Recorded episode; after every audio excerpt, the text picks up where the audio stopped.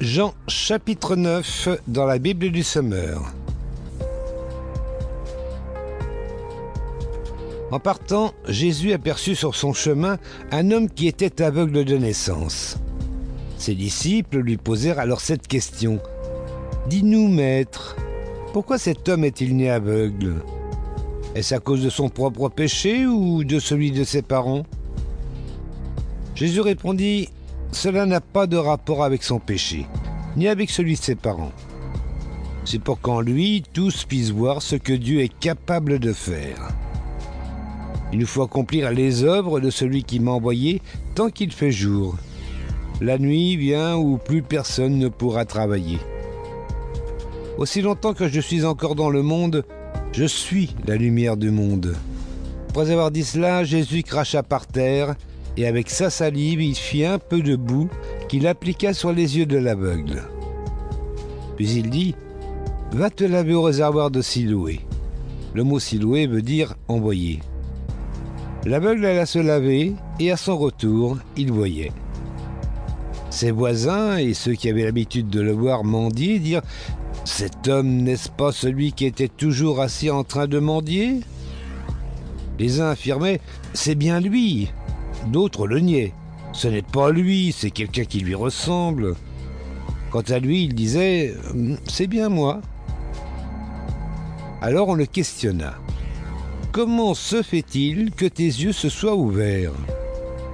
Il répondit L'homme qui s'appelle Jésus a fait un peu de boue, m'en a frotté les yeux, puis il m'a dit Va Siloué, lave-toi.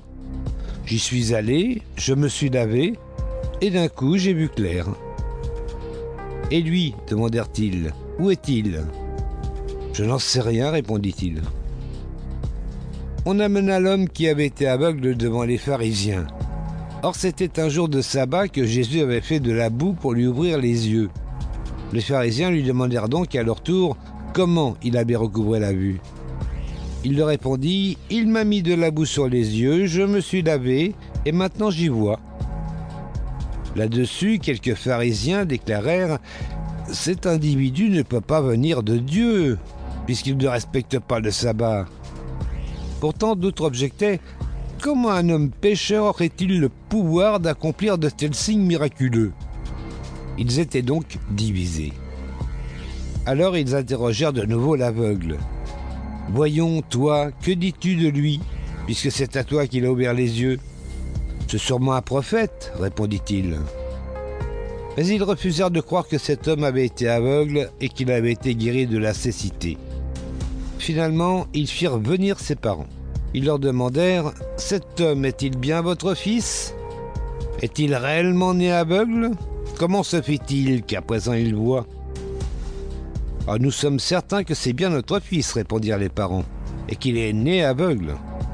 Mais comment il se fait qu'il voit à présent, nous ne le savons pas. Ou qui lui a rendu la vue, nous ne le savons pas davantage.